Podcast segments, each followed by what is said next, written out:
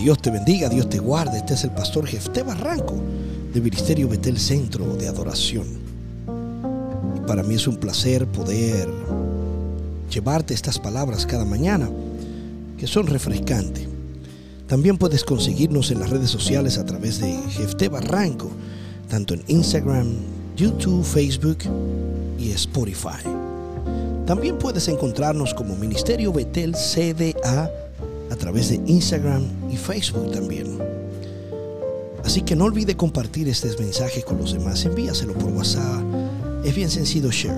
Deja que otros sean bendecidos. Estos días hemos venido hablando sobre el amor y hoy no será la excepción. Hoy hablaremos de esto. Ahora, habíamos hablado del amor de Dios en la mente, habíamos hablado de la mente, el corazón, el alma, el amor de Dios en el corazón. Ahora, el corazón es especial para vivir. Es nuestro motor. Es lo que mantiene vivo nuestro cuerpo. Es lo que pompea la sangre con aquel movimiento llamado dístole y siástole. No es una clase de, de ciencia que estamos dando aquí, sino así se llama. Pero ese motor que está dentro de nosotros, ese, ese, ese motor de energía que nos mantiene vivo, que Dios nos manda a guardarlo en su palabra, es verdaderamente esencial para vivir y para experimentar la realidad del amor de Dios. No el sentimiento, la realidad de Dios. Que luego será expresado a través de acciones. Porque una cosa, mire por ejemplo, cuando hablo de acciones, te voy a hacer esta gráfica y quiero que lo pienses en tu mente. Cuando tú comes algo, tu cuerpo digiere eso, tus órganos digestivos digieren eso, sacan los nutrientes de lo que tú consumiste, lo que es desecho lo botan. Entonces, de lo que es nutriente, eso va a la sangre. Esa sangre va al corazón. El corazón toma eso y bombea a todo el cuerpo esa sangre con presión para que se mantenga vivo, caliente, en temperatura, se mantenga eh, activo. Eso hace tu cuerpo. Entonces, cuando tú tomas el amor de Dios, la realidad del amor de Dios en ti, tu cuerpo esparce eso. Lo experimenta y después lo expresa a través de acciones.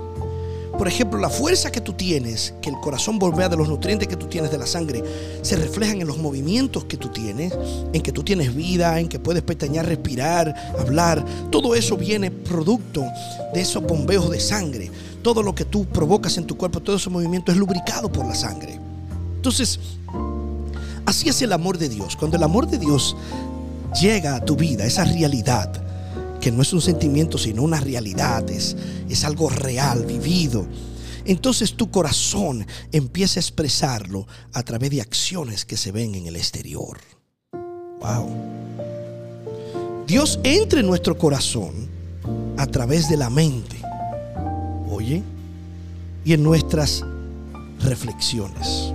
Entonces, Dios, tú le das entrada al amor de Dios, que es darle entrada a Dios en tu vida a través de la mente. El problema de hoy en día de muchos cristianos, entre comillas, o personas que intentan servirle a Dios, nadie se me siente aludido por esto, sino esto es un tiempo de reflexión, es que Dios todavía está en la mente y no ha bajado al corazón. Entonces, somos cristianos de mente, pero nuestras acciones no demuestran que somos cristianos.